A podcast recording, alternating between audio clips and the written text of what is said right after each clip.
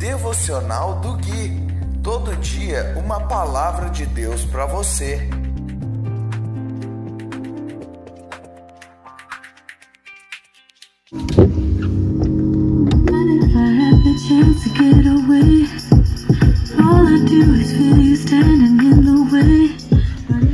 Dia 26 de agosto de 2021, devocional de número 221. Olá, aqui é o Gui e esse é o devocional de número 221, baseado no livro de Salmos. Hoje nós vamos ler o capítulo 86, do versículo 7 até o versículo 12, e diz assim: a imutável e santa palavra de Deus. Em tempos de aflição clamarei a ti, e tu me responderás. Nenhum dos deuses é semelhante a ti, Senhor. Nenhum deles pode fazer o que tu fazes. Todas as nações que criaste virão e se prostrarão diante de ti, Senhor, e glorificarão o teu nome, pois tu és grande e realizas maravilhas. Só tu és Deus.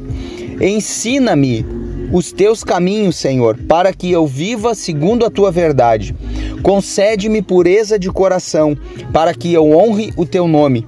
Ó Senhor meu Deus, de todo meu coração te louvarei, glorificarei o teu nome para sempre. Queridos, no versículo 7, o salmista diz algo aqui que nos dá o entendimento de que ele tinha uma certeza.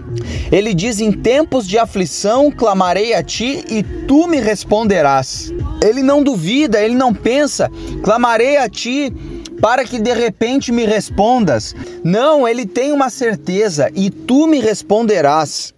Então, queridos, nós precisamos também ter essa certeza de que em tempos de, em tempos, desculpe, de aflição clamaremos ao Senhor e ele vai nos responder.